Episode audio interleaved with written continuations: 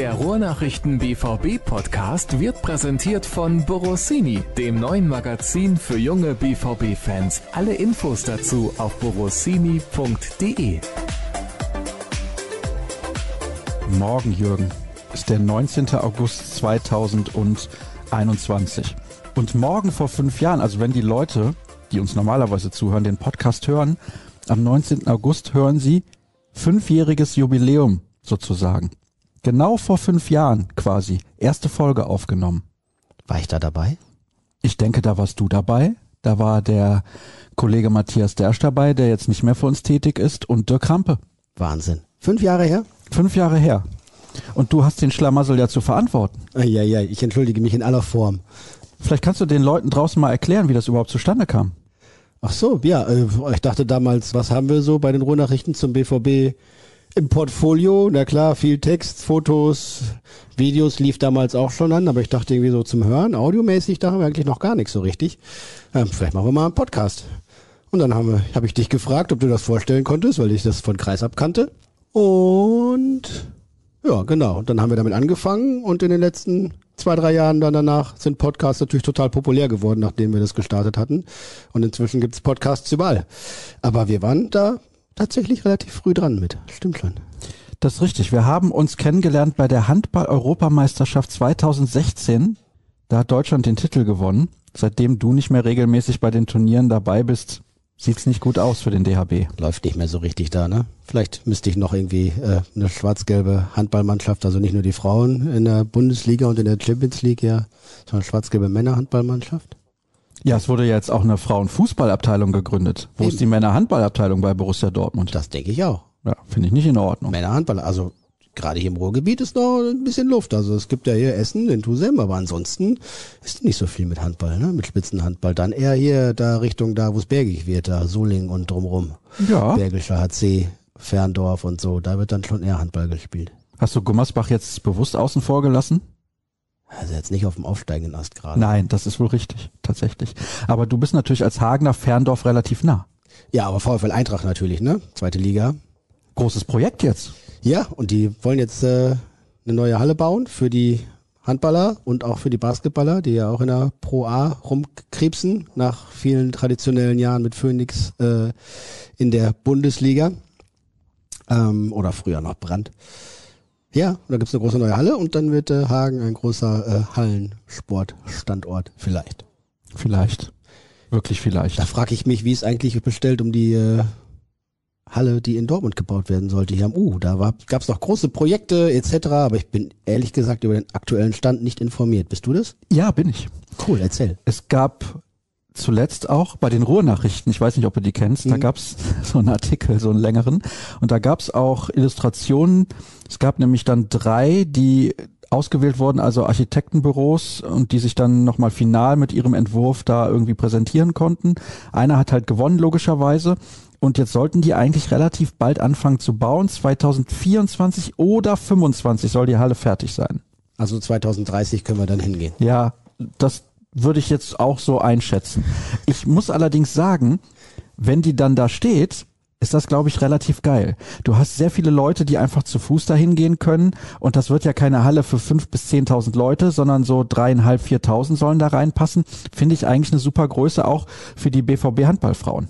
Ja, total. Ne? Dann lieber nicht ganz so groß, aber dafür stimmungsvoll und dafür halt auch multifunktional, ne? dass da verschiedene Sportarten schön zur Geltung kommen können. Also das, äh, wenn 1300 Frauen zu äh, Frauen, sag ich, und 1300 ZuschauerInnen äh, zum ersten Spiel der BVB Frauen kommen, dann ist bestimmt auch Potenzial da für andere Sportarten und die müssen nicht zwingend schwarz-gelbe Trikots tragen, finde ich. Nein, das kann ja Volleyball sein, Basketball sein, alles Mögliche. Ja. Und ein paar andere Veranstaltungen kann man vielleicht da auch noch abhalten, damit sich die Halle auch rentiert.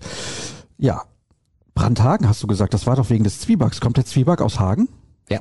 Aber Brandt ist irgendwann abgezogen, weil sie äh, mit der Stadt sich nicht einigen konnten über gewisse Parameter und deswegen produzieren die jetzt in Thüringen. Was isst man, wenn man sich monatelang auf einen Ironman vorbereitet? Zwieback und ich sehe da auch ein Wässerchen bei dir, während ich natürlich wieder völlig ungesund unterwegs bin. Aber was nimmt man zu sich? Insgesamt in den Monaten vorher, ich versuche mich ja schon einigermaßen bewusst zu ernähren und sinnvoll. Ja, sprich nicht so viele nicht so viel Junkfood, wenig leere Kohlenhydrate, etwas weniger Alkohol. Noch Ja. weniger Alkohol. Weniger Alkohol.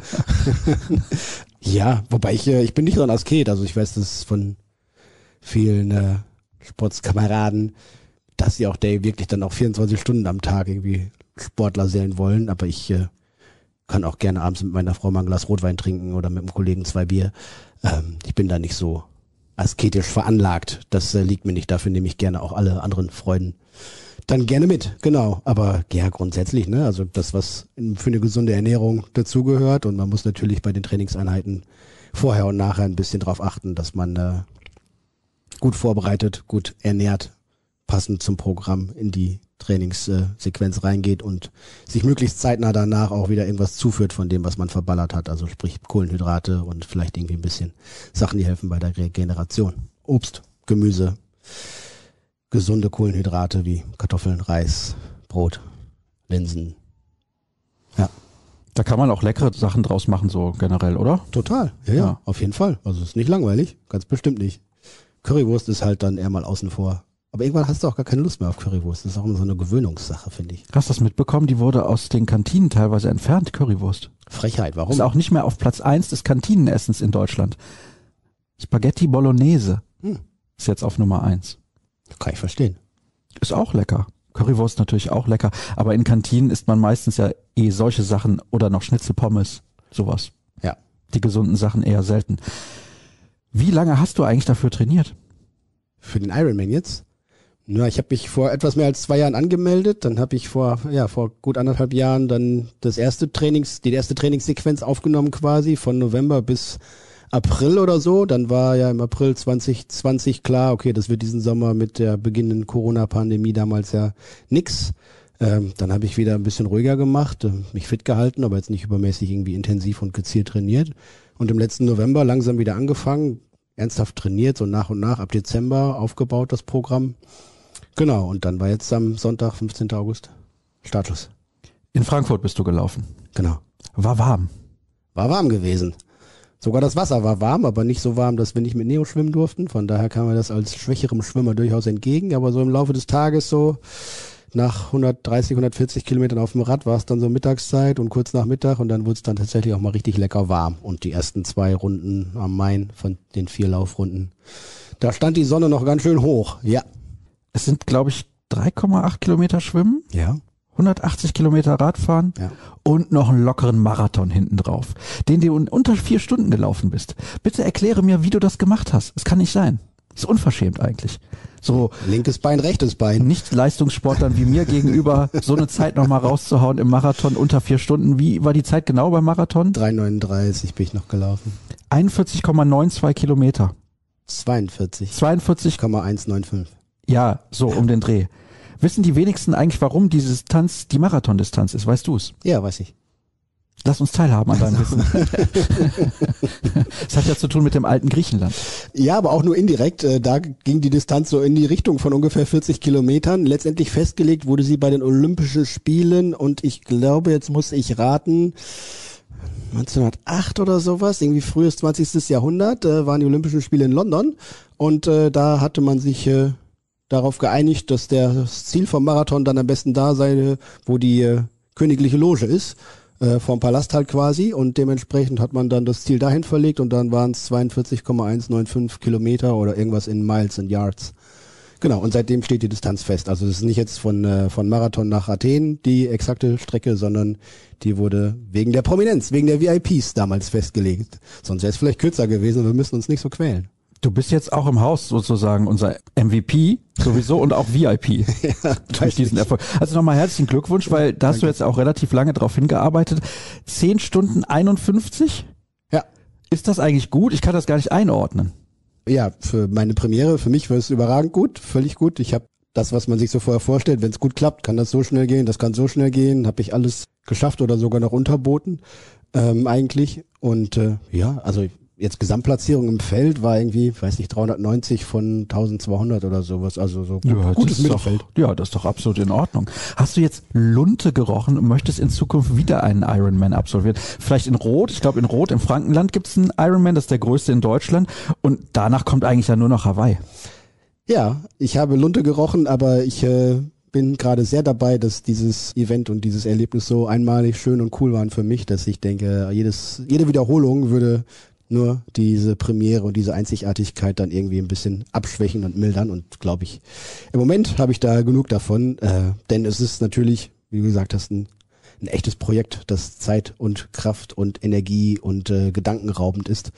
Äh, und das machst du mit Beruf und Familie äh, nicht so häufig. Äh, meine Familie hat das jetzt lang genug mit mir ausgestanden und ertragen.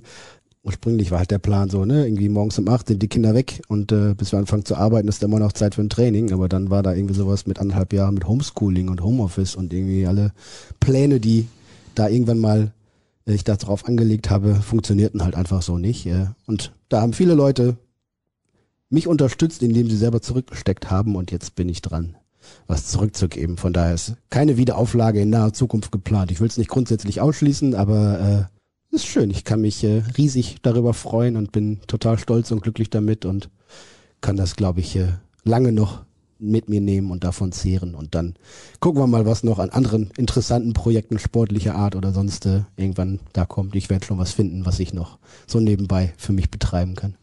Ist bei dir auch so ein Fisch aus dem Wasser gesprungen? Nein? Hast du das gar nicht mitbekommen bei den Nein. Olympischen Spielen? Was? Nein? Wie? Der Kollege, wie hieß er denn nochmal? Wie hieß er denn Wellbrock nochmal? beim- ja, der, beim Wasser- der- Freiwasserschwimmen? Ja, genau, der da die Goldmedaille gewonnen Ja. hat oder was Silber, ich weiß es gar nicht mehr. Nein, Gold hat er Gold, gewonnen. Ne? ja. So, da sprang irgendwie so ein Fisch aus dem Wasser. Das war ganz lustig. Das war dann irgendwie die Szene des Tages. Das war auf jeden Fall amüsant. Aber du bist durch den Main dann geschwommen oder? Nee, das Schwimmen ist außerhalb von Frankfurt, im Langner Waldsee. Das ist ein bisschen südlich von Frankfurt, der Höhe des Flughafens. Da gibt's so einen großen, ich glaube, es ist ein Baggersee tatsächlich. Aber ja, der ist groß genug, dass da ein paar tausend Leute hintereinander her durchschwimmen können. Genau. Fische habe ich nicht gesehen. Algen, ja, und Grünzeugs unter Wasser, aber keine Fische. Hm. Ja gut. Entscheidend ist, du bist im Ziel angekommen. Du hast Definitiv. auch so eine Medaille bekommen. Oh ja. Finisher bist du jetzt. Ja, Eisenmann. Und jetzt kannst du dich fokussieren darauf, die Trainingsstrecke mit der Kneipe zu tauschen. Die ist ja dann auch näher an zu Hause und bist auch schneller wieder da, ist kein Problem. Freut sich deine Frau und deine Kinder auch. Herzlich willkommen übrigens allen, die eingeschaltet haben zum BVB-Podcast der Ruhrnachrichten. Wieder zwölf Minuten einfach dumm hergelabert, aber ich fand's halt interessant, einfach mal ein bisschen was zu erfahren über so ein spezielles Hobby. Macht ja auch nicht jeder mal eben so ein Ironman laufen, muss man auch dazu sagen. Gestern warst du im Stadion Ja. Und das ist ja auch was, wo du dich so grob für interessierst, habe ich mitbekommen. Und ich fand ja erstaunlich tatsächlich, wie viel Energie alleine 25.000 Menschen auf die Mannschaft übertragen können. Ich möchte mir eigentlich gar nicht ausmalen, was passiert, wenn die Hütte irgendwann wieder voll ist, weil ich glaube, die wird abgerissen. Die wird einfach dann von allen nur abgerissen. Und was ich auch toll fand, war das Gespür der Zuschauer für die Situation. Da haben wir gleich auch eine interessante Hörerfrage zu. Aber wie hast du das Spiel denn generell empfunden? Hat es dich mitgerissen? Hat es dich begeistert? War es eine okay Leistung? War es vielleicht doch ein bisschen besser oder war es halt enttäuschend? Ja, kurz der Reihe nach. Also ich hatte ja das zweifelhafte Vergnügen, bei der EM schon ein paar Spiele wieder mit Zuschauern zu sehen. 14.000 in München bei Deutschland, äh, bei den Deutschlandspielen. Äh, halt Nationalmannschaftspublikum, ne? Das ist dann nochmal ein bisschen reserviert, aber selbst das war schon ein großer Fortschritt und äh, toll im Vergleich zu diesen ja doch eher trostlosen Geisterspielen. 25.000 in Dortmund. Ich habe irgendwann, ich glaube, das war, als dieses Pfeif-Konzert gab gegen Manuel Neuer, irgendwann Mitte zweite Hälfte oder sowas da. Äh, und das war so laut, habe zum Kollegen rechts und links neben mir gesagt, boah, wenn das 25.000 sind, wie laut waren denn nochmal 80.000? Also musste man sich schon fast die Ohren zuhalten, weil es wirklich ohrenbetäubend war. Ja, und geil, das macht doch Spaß. Also das macht äh, so, so viel mehr Spaß. Je, bin ich fast jedem Einzelnen dankbar, der da war, ähm, dass das einfach wieder Fußball ist, warum wir das so gerne mögen und äh, dass es nicht dieses klinische, sterile Spiel ist, das irgendwie für die Fernsehkameras eingefangen wird, sondern dafür, dass da Leben in der Bude ist. Und ich glaube, das hat man dem BVB auch angemerkt, war zumindest mein Eindruck, ich weiß nicht, ob du den teilst, dass da Schwung von den Tribünen auf den Rasen gekommen ist und auch andersrum, äh, Erling Haaland, Jude Bellingham, fallen mir als erste ein, die auch immer wieder die Interaktion mit dem Publikum gesucht haben und zum, zum Anfeuern aufgerufen haben. Und die situative Anfeuerung von den Fans für die Mannschaft hat mir total gut gefallen, wenn es Erling war oder Jude Bellingham oder selbst diese Schulzrufe.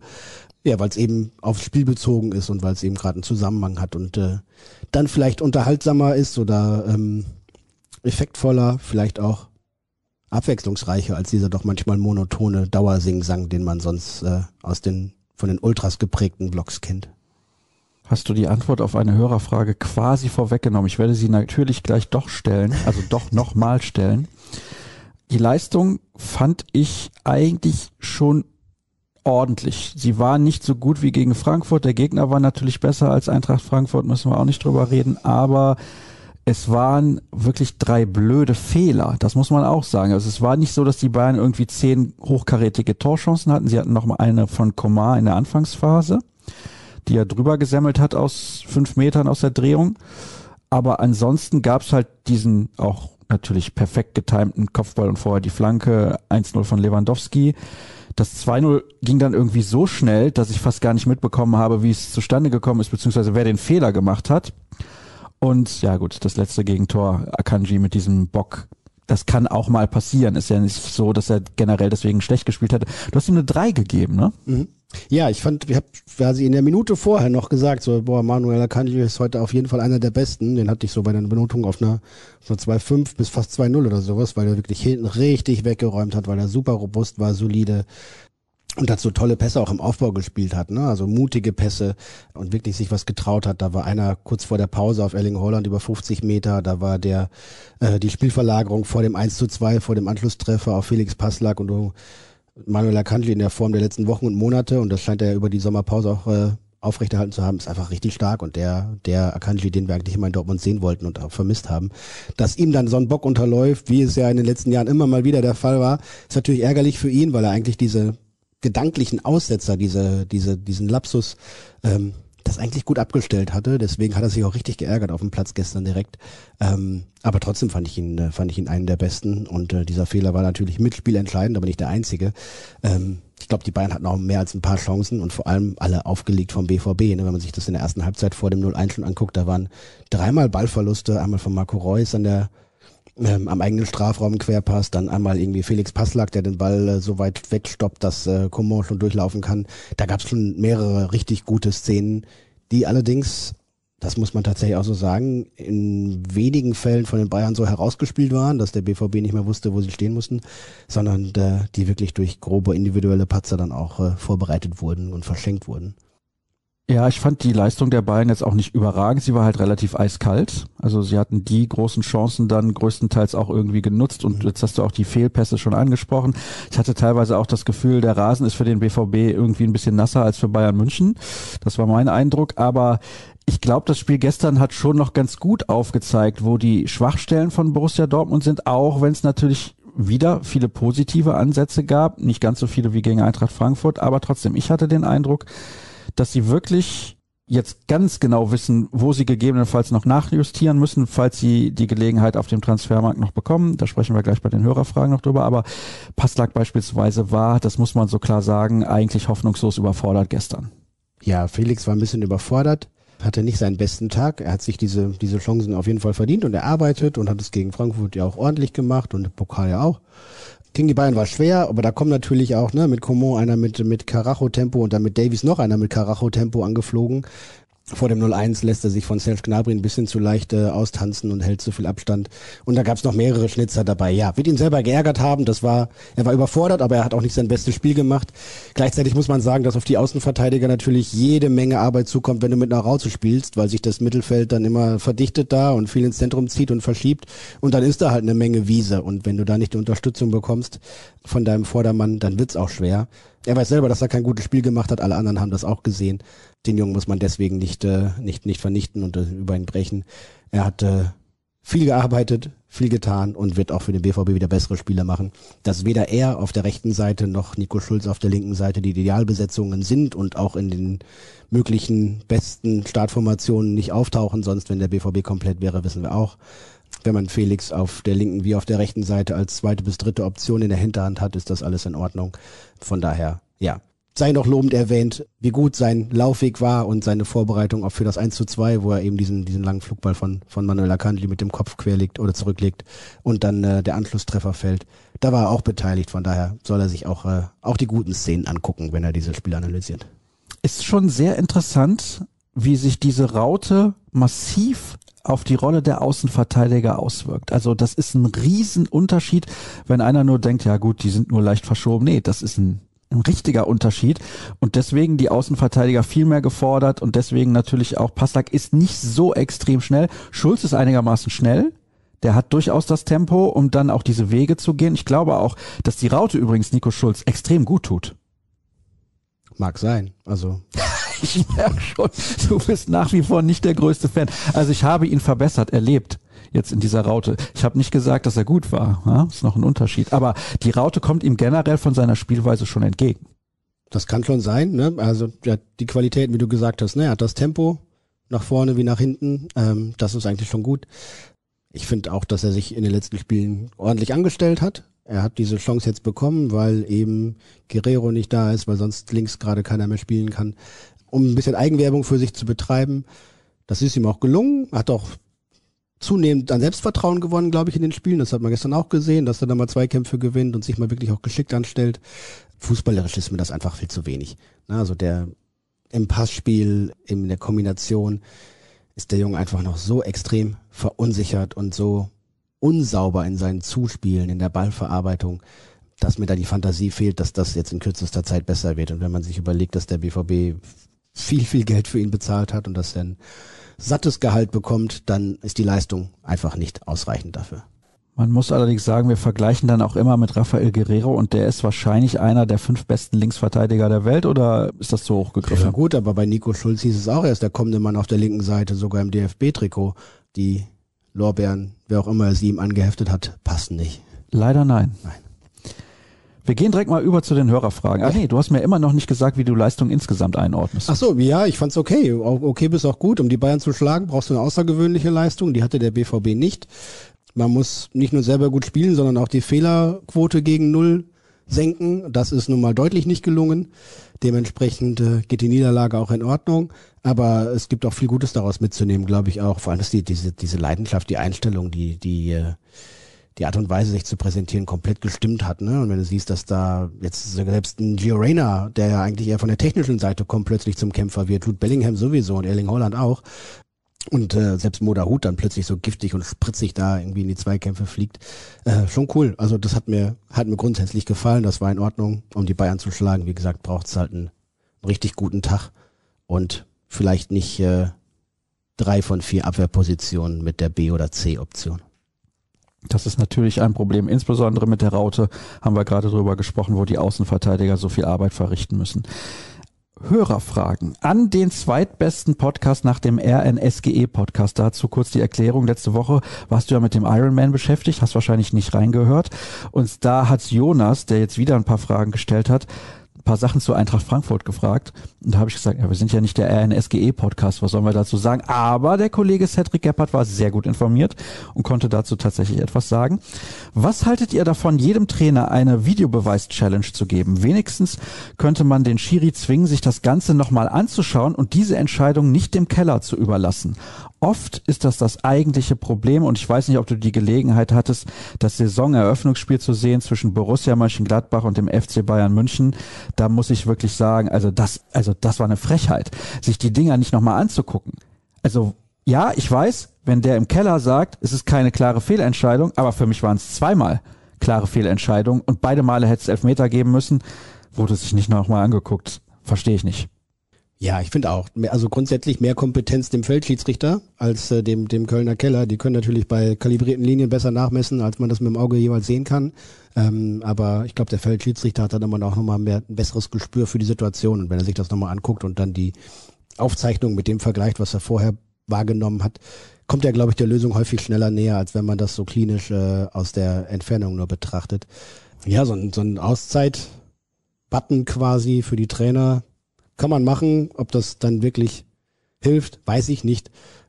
Das ist ja dann, oh, das ist ja dieses komplizierte und dann auch eben frustrierende und wenig transparente Regularium, dass natürlich der Schiedsrichter auf dem Feld mit dem Schiedsrichter im Keller Kontakt hat und das dann erst, wenn die sich dann einig sind oder nicht einig sind, dann sagen, komm, dann schaust du selber nochmal an. Das ist einfach zu komplex und zu, zu wenig einsichtig für die Fans von außen. Dann müsste man vielleicht die Funkverbindung öffnen ne, wie man das, äh, haben wir schon mal drüber gesprochen, beim Football zum Beispiel tut oder sowas, ne, das und so und so, ja, das und das, wir schauen uns das und das an, des und deswegen, ja, und dann wirst du auch nachher kommunizieren, so und so ist es entschieden worden. Vielleicht müsste man, also es wird den Schiedsrichtern, glaube ich, helfen, sich auch einfach da auszudrücken und das mitzuteilen, was sie da gerade sehen. Das wird dann im Fernsehen eingeblendet für die Zuschauer im Stadion. Manchmal dann ne, über die Videoleinwände, aber noch nicht so richtig gut. Ähm, und dann einfach zu erklären, okay, das haben wir überprüft, das haben wir festgestellt. Und wenn der Schiedsrichter dann beim Auftaktspiel sagt in Gladbach, äh, nee, für mich kein Foul, dann äh, muss er halt auch zu der Entscheidung stehen. Dann wird er halt ausgepfiffen. Zu Recht. Ja, in dem Fall fand ich es einfach lächerlich. Also in beiden Situationen. Der erste, da wird Tyram von Upamecano, glaube ich dann, ich glaube es war Tyram, wird von Upamecano umgerissen, also festgehalten, dass der einfach nicht weiterlaufen kann und der Pass wäre vielleicht nicht gekommen, okay, aber er wird halt nun mal im Strafraum klar festgehalten und beim zweiten, da kommen die Leute und sagen, ja, da muss eben der Stürmer halt nicht seinen Lauf verzögern, nein, der Abwehrspieler muss wegbleiben. Hm.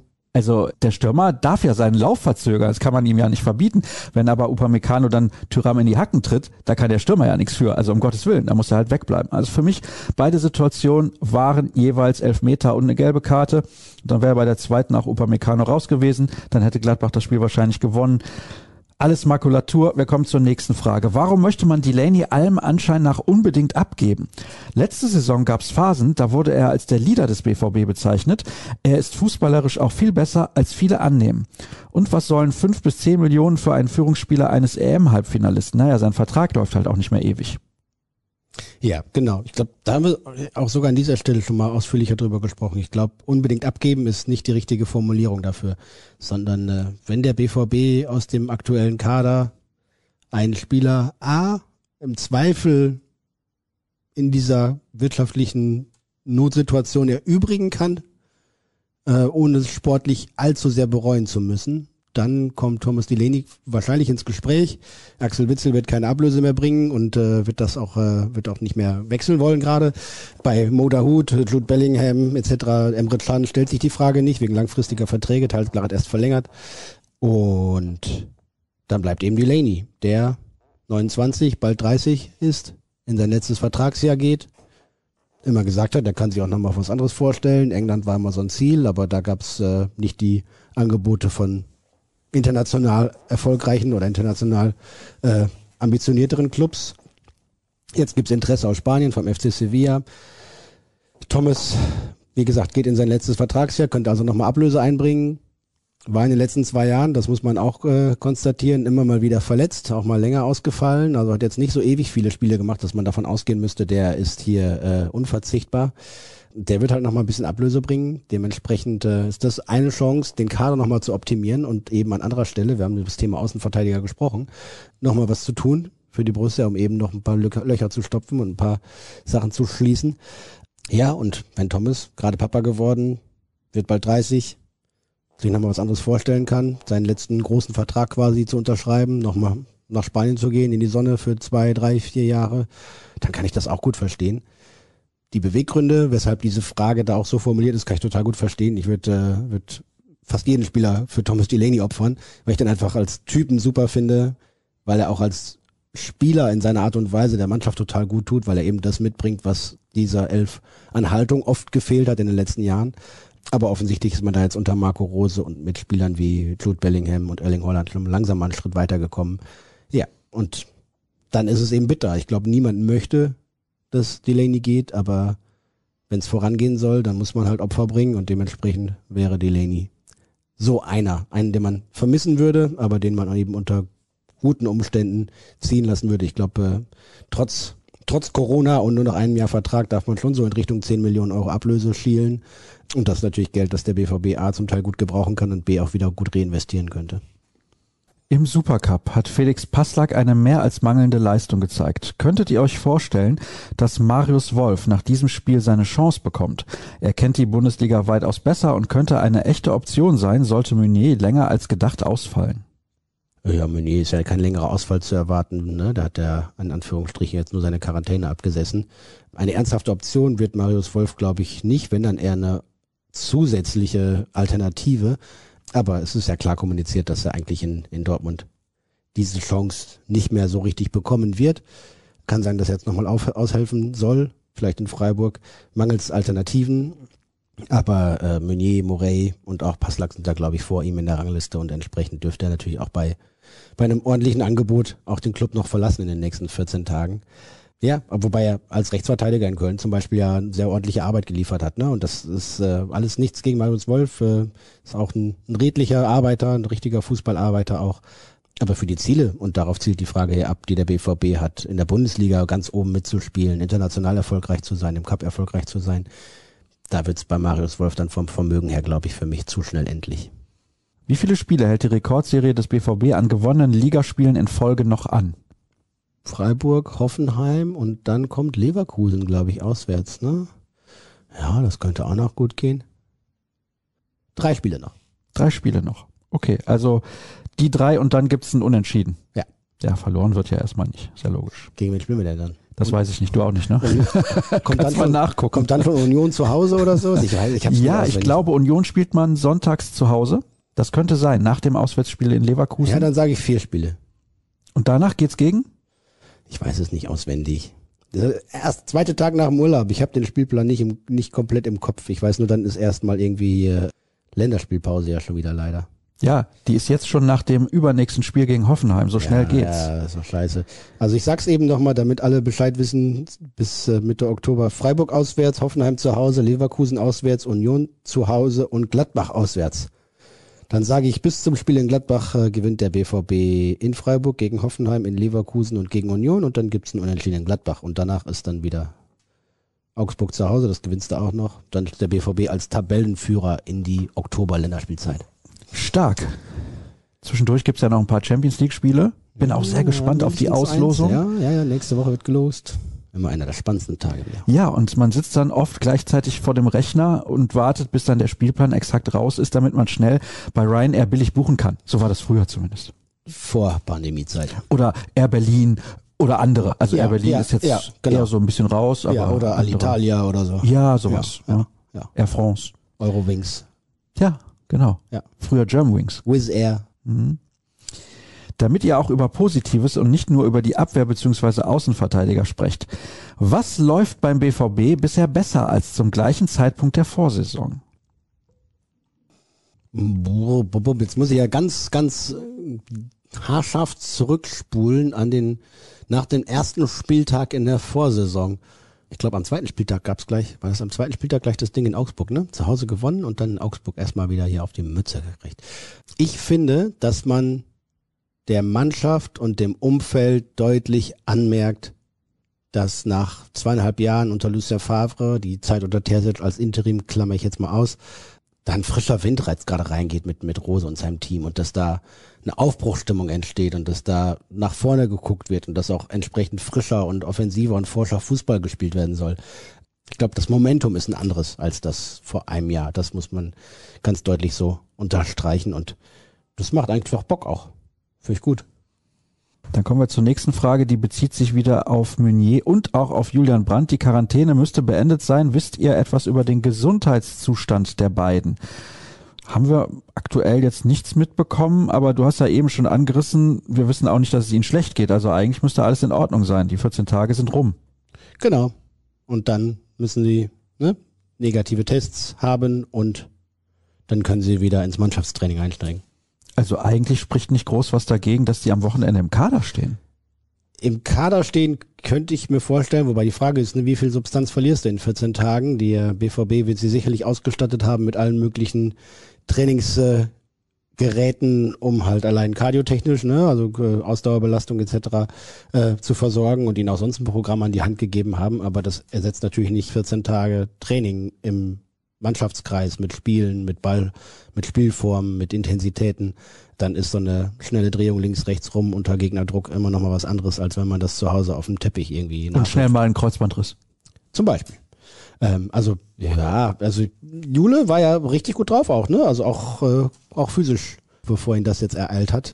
Fast äh, richtig schade eigentlich für ihn, weil er auch in dieser, in dieser neuen Mittelfeldformation, glaube ich, eine Rolle spielen könnte. Und bei Thomas muss man sehen, ne? der hat da die EM, dann Urlaub, dann Corona. Das lässt sich nicht so gut an, sagen wir mal so. Der Start in die Saison hätte für, für Meunier sicher besser laufen können. Die 25.000 Fans im Stadion, jetzt kommen wir zu der Frage. Da sind wir wieder. haben ein so viel besseres Gespür als jede Ultragruppe. Statt Dauergesang werden Situationen erkannt und Schulz, Passlag und Horlandrufe gemacht. Habt ihr das auch so wahrgenommen und wie kann man die Ultras wieder mehr dazu bewegen? Ja, habe ich auch so wahrgenommen. Ähm, ja, ich wünsche mir, dass es mehr situative Gesänge gibt und auch mehr spielerbezogene. Das ist ja total selten geworden, ne? Weißt du, die Ultras singen halt immer über ihr ganzes Leben äh, und ihren ganzen Stolz und, und wie schön ist es, BVB-Fan zu sein, aber so das individuelle Spieler mit gewissen Schlachtrufen oder Gesängen angefeuert werden, ist ja total wenig geworden. Was man, wenn man sieht, wie kurz oder lang die Spieler bei manchen Clubs auch nur sind, teilweise nachfinden kann. Aber so bisschen mehr dem Anlass angemessen und aufs Spiel ausgerichtet wünsche ich mir den Support schon häufiger, ja. Ist aber schwer umsetzbar, glaube ich, wenn die Hütte wieder voll ist. Oder was denkst du? Ja, dann werden die Ultras schon wieder das übernehmen, das Regiment, klar. Es scheint unabwendbar, dass Erling Haaland seine letzte Saison beim BVB spielt. Wie will die Borussia ihn ersetzen? Hätte man nicht trotz knapper Kassen zum Beispiel einen André Silva für relativ kleines Geld verpflichten müssen? Bezahlbare Topstürmer wachsen ja nicht auf dem Baum. Gestern habe ich übrigens gedacht, so wie Holland schon wieder abgegangen ist, wenn der die komplette Rückrunde, sage ich jetzt mal, vor größtenteils vollem Stadion bekommt, bin ich mir nicht sicher, ob der geht nächsten Sommer, weil der das, glaube ich, richtig geil findet. Ja, ich habe damals auch gesagt, ne, Erling, das kann nicht sein, du hast dann irgendwie zwischen Januar und März 2020 irgendwie, du hast glaub, drei oder viermal nur vor vollem Haus gespielt. Deswegen bist du auch nach Dortmund gekommen, weil du es so geil fandest, weil du gesehen hast, wow, was geht denn da ab in diesem Stadion? Und du kannst ja nicht einfach schon früher wechseln, ohne irgendwie nochmal hier vor voller Bude zu gespielt zu haben. Und das sieht er auch so. Ihm liegt das. Anfangs hatten wir auch schon fast befürchtet, dass ihm das fehlt. Na, aber nein, er hat so viel Eigenmotivation, das kommt einfach nur on top, wenn auch noch äh, es im Stadion knistert und knallt. Ähm, ob das letztendlich der entscheidende Beweggrund sein wird, ihn von einem Wechsel abzuhalten, wage ich mal zu bezweifeln, weil natürlich auch Titel und ein paar Kontoauszüge auch noch eine Rolle spielen.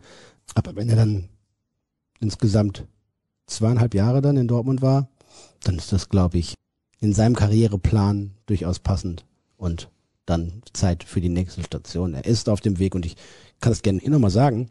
Ich finde, dass es fast bei seiner Quote untergeht, wie sehr er sich auch fußballerisch entwickelt hat in dieser Zeit.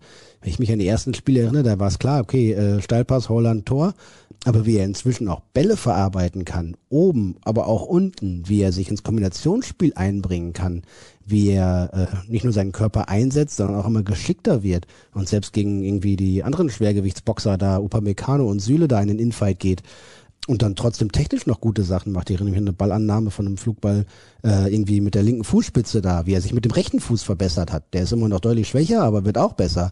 Wenn er jetzt noch irgendwann ein richtig guter Kopfballstürmer äh, im Strafraum wird, dann ist er wirklich ja fast komplett. Also die Weiterentwicklung von Holland abseits der Quote mit Toren, die er hat, finde ich beachtlich. 62 Tore in 62 Pflichtspielen sind es. Das ist mhm. unfassbar. Ist wirklich unfassbar. Wir möchten aber wer, gerne die Frage noch kurz beantworten. Mehr? Wer mehr hat? In dieser Zeit in Pflichtspielen, wer hat mehr häufiger getroffen? In 62 Pflichtspielen? In den letzten 62 Pflichtspielen hat wer häufiger getroffen? Da kann ja nur Lewandowski sein. Ja, ich glaube 74 Mal oder sowas. Ja, gut. Und am liebsten gegen den BVB. 24 Tore in 24 Spielen gegen Borussia Dortmund. Es war schön, ihn im schwarz-gelben Trikot zu sehen. Ich muss ganz ehrlich sagen, sie hätten ihm ein Denkmal gebaut, wenn er immer hier geblieben wäre. Aber sie wollen es nicht. Sie wollen die Kohle. Nichts anderes. Es geht nur um Kohle bei diesen Spielern. Du kannst mir doch nicht erzählen, das gleiche gilt übrigens auch für Gündogan, Hummels, als er dann gegangen ist, Götze, Lewandowski, wenn die alle in Dortmund geblieben wären, wäre die Chance auf den Champions League Titel genauso groß gewesen wie bei Bayern München. Wenn alle da geblieben ja. wären, inklusive Trainer, ja. Richtig. Also dann wäre aus daher, dieser Mannschaft eine Champions League Siegermannschaft geworden, ja ja, dieses Argument, wir müssen zu den Bayern wechseln, um die Champions League zu gewinnen, war damals eigentlich völlig lächerlich. Er hat ja auch ewig gebraucht, also Lewandowski, um die Champions League mit den Bayern zu gewinnen. Die haben ja jahrelang nicht mal das Halbfinale überstanden. So. Ja gut, dabei ist er jetzt irgendwie neunmal deutscher Meister oder zehnmal deutscher ja, Meister und irgendwie achtmal Pokalsieger und Champions League Sieger und also nicht, nicht ganz so schlecht gelaufen für einen Robert. Er wollte aber auch mal Weltfußballer werden und das wäre natürlich jetzt. Ja, das hat er jetzt Kalle Rummenigge zu verdanken, dass die Wahl überhaupt stattgefunden hat. Unter Corona-Situation Maßnahmen gedöns, wäre das ja gar nicht möglich ja, gewesen, eine Wahl überhaupt stattfinden zu lassen. Ja. Ja, hätte man nicht André Silva für kleines Geld verpflichten sollen? Ja, man hat ja Daniel Malen für großes Geld verpflichtet. So, nächste Frage. Passlack alleine war überfordert. Ein Ribéry wurde seinerzeit von Schmelle und Großkreuz ausgeschaltet. In der koordinierten Defensivbewegung aller liegt noch einiges brach. Das und die Eingliederung der Rückkehrer in die Abwehr wird die Meisterprüfung sein, oder? Ja, zumal Marco Rose das Spiel gegen den Ball ja deutlich früher beginnen lassen will. Ne? Also nicht mehr eher abwartend und absichernd und dann zupacken, sondern eben schon vorne draufgehen, so früh wie möglich. Und ne, wenn dann mal eine Pressing-Situation nicht aufgeht, dann ist dahinter natürlich immer ein Riesenloch. Da gehen Räume auf, die kannst du dir gar nicht ausmalen. Ähm, das wissen die Gegner natürlich auch und dementsprechend wird natürlich das koordinierte Pressingverhalten, Gegenpressingverhalten ganz wesentlicher Bestandteil auch den Trainingseinheiten in den nächsten Wochen bleiben. Und natürlich auch dann der Punkt Restverteidigung. Ne? Was passiert, wenn vorne irgendwie die zwei Stürmer und die drei offensiv denkenden Mittelfeldspieler draufgehen, aber den Ball nicht bekommen und der hinter die Reihe gespielt wird? Äh, wie teilen wir uns dann auf etc.? Da gibt's natürlich noch, ja, also Marco Rose ist jetzt sechs, acht Wochen da, viel Feinarbeit, viel Feinjustierung zu leisten, zumal ja, jetzt vom Champions League, ach, vom Supercup ausgehend äh, fehlte Hummels, fehlte Meunier, fehlte Chan, fehlte Guerrero, fehlte Hazard. Also das ist jetzt dann nicht so, dass da jetzt irgendwie die äh, komplette Mannschaft beisammen gewesen wäre. Und dass die fehlen, zeigt halt auch, dass die kaum Trainingseinheiten mit der Mannschaft bislang hatten. Da gibt's noch viel zu tun, ganz bestimmt. Aber ich finde, dass der Ansatz und äh, die ersten Auftritte sich mehr als sehen lassen können. Simon hat eine Frage zu Nico Schulz, die Jonas und Timo mit ihm ausdiskutiert haben. Gut. Zumal du eben exakt die gleichen Antworten mehr oder weniger gegeben hast wie die beiden. Also können wir da weiterspringen. Zu Delaney wurde auch schon was gesagt. Stimmt es, dass Frankfurt sich lose nach Wolf erkundigt hat? Ähm, Stand jetzt kann ich das nicht bestätigen. Ich habe mich nochmal nach Marius Wolf heute Morgen erkundigt, aber da gibt es gerade nichts in der Pipeline, soweit ich weiß. Ähm, allerdings sagen auch alle Berater, das wird noch richtig hektisch werden in den nächsten 14 Tagen, weil zum Beispiel ja nicht, weil alle noch was haben wollen, sondern weil alle noch Leute von der Gehaltsliste bekommen wollen. Das ist beim BVB ja auch der Fall und bei vielen anderen Clubs auch, weil die Gehälter hoch sind, die Einnahmen niedrig bleiben werden und eben da äh, ja noch Reserven schlummern beziehungsweise äh, teure Spieler auf der Bank sitzen. Ähm, von daher wird noch richtig, richtig viel. Jeder Club hat zwei, drei, vier dieser Kandidaten. Äh, wird noch richtig viel passieren. Es muss halt erst noch mal ein bisschen Druck wachsen, glaube ich, und äh, die ersten Steine ins Rollen kommen dann äh, wird sich auf dem Transfermarkt noch richtig viel tun. Die nächste Frage muss ich sehr fokussiert vorlesen. Ich habe sie eben schon mal nebenbei überflogen und du musst gut zuhören. Hallo an den bestfrisierten Podcast des Extension Universe. Nachdem Borussia Schaum vor Mund Starkov für Scherling Dutt Horland, also Haarland steht hier mit Ja, Haaren, Ho- Horland. Bereits Lockenpracht Frankfurt rasiert und dem Frisierclub Bayern Tünchen wenigstens die Köpfe gewaschen hat. Wie fandet ihr die Schnitttechnik der vielgeschorenen Friseurlehrlinge Nico Schmalz und Felix Harlack? Ich finde, dass ersterer die besseren Strähnen hat, ob er wieder mehr unter Rose stutzen darf. Ja, ich glaube, Nico Schulz gehört auch zu den Kandidaten, die bei einem gut dotierten Angebot den Club verlassen dürften. Ich glaube, der BVB könnte sich da auch andere Kandidaten vorstellen, die da zusammen mit Rafael Guerrero die Seite dicht machen könnten und vielleicht auch mehr nach vorne anstellen. Aber ja, Nico hat jetzt dreimal gut Eigenwerbung betrieben, finde ich. Von daher soll er das weiter nutzen. Vielleicht findet sich ein Abnehmer und wenn nicht, dann ist er halt ein ordentlicher, vielleicht durchschnittlicher Linksverteidiger in der Bundesliga und äh, wird mit dem BVB, also mit ihm wird der BVB oder seinetwegen keine Bäume ausreißen. Äh, wenn er dann allerdings mal seine Form findet und äh, entsprechendes Selbstvertrauen tankt, ja, dann kann man den da auch hinstellen, ohne dass da allzu viel kaputt geht. Viel mehr sehe ich da nicht. John hat einige Fragen, die ich mehr oder weniger zu einer zusammenfasse, denn er schreibt vor allem über die Abwehr und sagt auch, dass das System sehr an das Spielsystem von Bosch erinnert. Und er hat da Sorge, dass die Defensive halt nicht stark genug ist. Er schlägt auch unter anderem vor, vielleicht wieder auf ein 4-3-3 zurückzukehren, weil eben Tempo auch auf der 6 fehlt und so weiter und so fort. Wie siehst du das? Tempo auf der 6, ja, Mo ist nicht der schnellste, aber ist schon okay. Es ist offensiv ausgerichtet. Es ist sehr modernes, frisches, mutiges Pressing, das Marco Rose spielen lassen will. Ich finde es nicht so ultra offensiv wie unter äh, Peter Bosch, da würde ich widersprechen. Und mit einem Mats Hummels als gutem Positionsspieler, als gutem Stellungsspieler und einem schnellen Manuel Akanji hat man da eigentlich auch eine ordentliche Absicherung grundsätzlich. Da würde ich jetzt nicht so, äh, nicht so schwarz malen. Ähm, ich glaube nicht, dass das so, so gefährlich ist, beziehungsweise dass es auch so unausgewogen sein wird, wie das damals war. Warum ist es wieder einhellige Expertenmeinung, dass der BVB als Meisterschaftsanwärter in die Saison gehen sollte? Zählt die alte Fußballweisheit, mit der Offensive gewinnst du Spiele und mit der Defensive Titel nicht mehr? Doch, die gilt immer noch. Und äh, jetzt haben wir ja schon irgendwie im ersten Bundesligaspiel zwei Gegentore, im Supercup drei Gegentore. Das muss anders werden, wenn der BVB in dieser Saison dauerhaft erfolgreich sein will. Und das eine übergeordnete Schlagwort, das Motto ist ja tatsächlich Konstanz reinzubekommen, ne, in die Leistung und auch in die Ergebnisse. Das hat jetzt eigentlich über Jahre keine ganze Saison lang funktioniert. Und das wird nur funktionieren mit einer stabilen Defensive. Dann kann man auch mal ein Spiel gewinnen, wo man nur ein oder zwei Tore schießt und muss nicht immer drei oder fünf schießen, um zu gewinnen. Ja, Konstanz, dank solider Arbeit gegen den Ball, dann kann Borussia Dortmund dauerhaft erfolgreich sein. Hier wird gefragt, ob du noch mal was zur Bilanz-PK sagen kannst, aber du warst im Urlaub. Da war ich im Urlaub, deswegen war ich leider nicht vor Ort. Hab mir die Zahlen grob angeguckt, aber noch nicht im Detail analysiert. Äh, pff, Gegenvorschlag. Wir können ja mal in der nächsten Länderspielphase vielleicht nochmal einen Podcast zum Thema Finanzen machen und uns irgendwie nochmal einen Experten dazu holen oder sowas und dann nochmal draufschauen, wenn da Interesse und Bedarf besteht. Mhm. Ja, warum denn nicht? Hallo an den besten Podcast mit BVB-Bezug. Kurze Antworten mit Ja oder Nein bitte auf die Fragen, ob ihr glaubt, dass folgende Spieler den Verein noch verlassen. Delaney? Ja. Birki? Ja. Wolf? Nein. Schulz? Wie erschreckend ist es, dass bereits jetzt festzustellen ist, dass ohne Holland-Tore beim BVB die meisten Spiele nicht gewonnen werden. Wenn dieser Eckpfeiler wegbricht, wackelt das gesamte Konstrukt. Ja, jetzt ist er erstmal noch da, ne? Und noch ein ganzes Jahr lang da. Und wenn er seine Quote aufrecht hält und äh, vielleicht dann irgendwann Donny Malen äh, fit genug ist, dass er da mitspielen kann, dann äh, wird der auch ein paar Tore schießen. Marco Reus trifft er jetzt auch schon wieder und Hazard hat auch schon sein Ding gemacht. Rainer ist auch mal für ein Tor gut. Also da gibt schon mehr Kandidaten, glaube ich. Also das äh, klar ist der BVB abhängig, aber ich meine, äh, wenn man so einen Ausnahmespieler in seinen Reihen hat, dann ist jede Mannschaft von dem natürlich auch abhängig oder versucht ihr Spiel auf ihn auszurichten. Hier kritische Töne weiterhin bei uns, bei den Hörern. Ja. Das Frankfurt-Spiel hat einem Sand in die Augen gestreut. Sechste Niederlage in Folge gegen die Bayern. Was muss man denn tun, damit es auch gegen eine definitiv kaderschwächere Bayern-Mannschaft mal ohne Klatsche nach Hause geht? Weniger Fehler machen und trotzdem nach vorne richtig gut spielen. Also einfach Fehler minimieren, Fehler minimieren. Das äh, muss das A und O sein.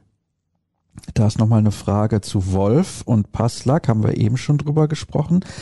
Warum taucht ausgerechnet der Name Götze immer noch als einziger Ex-Borusse im BVB-Telegramm auf? Entweder ihr berichtet auch über alle anderen ehemaligen oder lasst es bitte auch bei Götze sein. Ja, wir berichten ja auch über andere ehemalige, wenn sie interessant oder relevant sind. Und Mario Götze ist halt ein herausragender und schillernder Spieler. Und äh, wir wissen ja, dass die Leser und User gerne noch Sachen von Mario und über Mario Götze lesen in der Regel. Deswegen machen wir das, weil das Interesse daran da ist. Könnte in der Champions League Gruppenphase eventuell Gegner von Borussia Dortmund werden. Ja, wenn er mit der PSW dann Benfica raushaut, mit Jule Weigel. Oh, Jule Weigel sitzt da regelmäßig auf der Bank, habe ich festgestellt. Nein, der ist zum besten Spieler der Saison gewählt worden. Trotzdem hat der oft auch nicht so viel gespielt. Erstaunlich. Ich bin erschrocken, tatsächlich. Ja, er, ist, er ist von den Fans in Portugal zum besten Spieler der Saison gewählt worden bei Benfica. Also ist grundrum rücksichtlich zufrieden. Schön wäre es natürlich, wenn er in der Champions League, wenn sie die Quali noch schaffen, die sie über die Liga verpasst haben oder direkte Quali verpasst haben. Ja, wenn nicht, dann wird es natürlich äh, alles nochmal ein bisschen schwieriger werden. Wo willst du lieber hin? Eindhoven oder Lissabon? Lissabon. Klar, Eindhoven kann man immer mal hinfahren. Ist ja, nicht so weit. Gibt es auch keinen Grund dahin zu fahren. Frikandel Spezial. Kennst du, oder? Ja, aber das ist doch kein Grund. Ja, kriegt man auch hier. Ja. Hier im Food Court zum Beispiel. Ah, tolle Überleitung übrigens. Food Court, Tiergalerie kennst du. Ja. So. Samstag, hier Live-Show, bin ich mit dem Kollegen Marvin Hoffmann da in den Food Court gegangen, fährst ja die Rolltreppe hoch.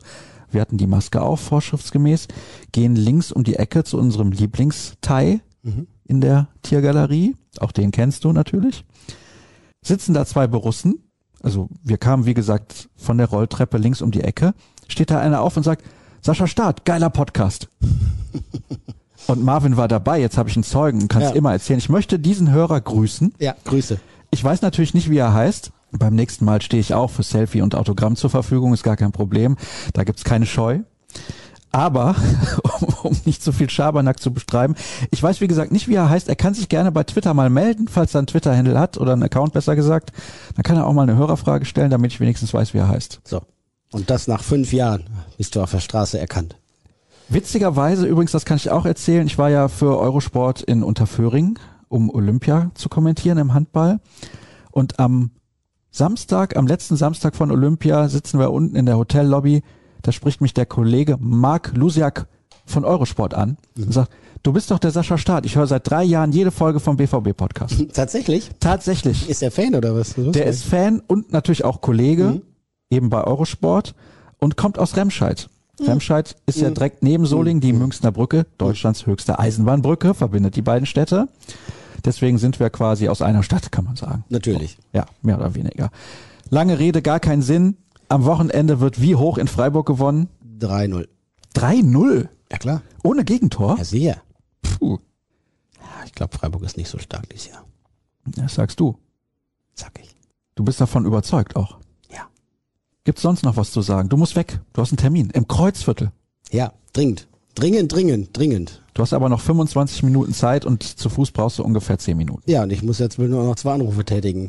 Ja, das kannst du ja unterwegs machen. Jürgen, vielen Dank. Gerne, gerne. Ich habe mir gerne die Zeit genommen und bin äh, ja wieder drin im Thema, in allen Themen. Außer Bilanz-PK. Außer der Bilanz-PK. Aber ja, wie gesagt, äh, schreibt uns, wenn da großes Interesse besteht, dann holen wir nochmal einen Experten dazu und machen dann nochmal irgendwie, was weiß ich, eine halbe Stunde extra zum Thema Finanzen, Corona, Aktien, Bilanzen und dem, was da aktuell geschehen ist und was noch auf den BVB zukommen wird. Da gehe ich gerade bei Twitter so ein bisschen durch. Nicht, dass noch was passiert ist und wir haben das nicht drin. Was sehe ich? Videoanalyse von Jürgen Kors von gestern Abend. Ja, Licht war nicht optimal, ne? Das war ja auch Mitternacht. Ja. Wieder lang Und die gearbeitet. kleine Funzel da kann halt auch nicht alles ausrichten. At rnbvb bei Twitter, at Jürgen Kors, at Sascha Staat und natürlich ruhrnachrichten.de. BVB Kompakt jeden Morgen um 6.30 Uhr. Am Wochenende gibt's auch wieder eine Live-Show. PK steht an am Freitag, diesmal um 11 Uhr, nicht am Donnerstag. Das ist ein bisschen anders als sonst. Alles weitere lest ihr, seht ihr und hört ihr bei uns auf den unterschiedlichen Plattformen. Danke fürs Zuhören. Nächste Woche sind wir wieder für euch da. Tschüss. Tschüss.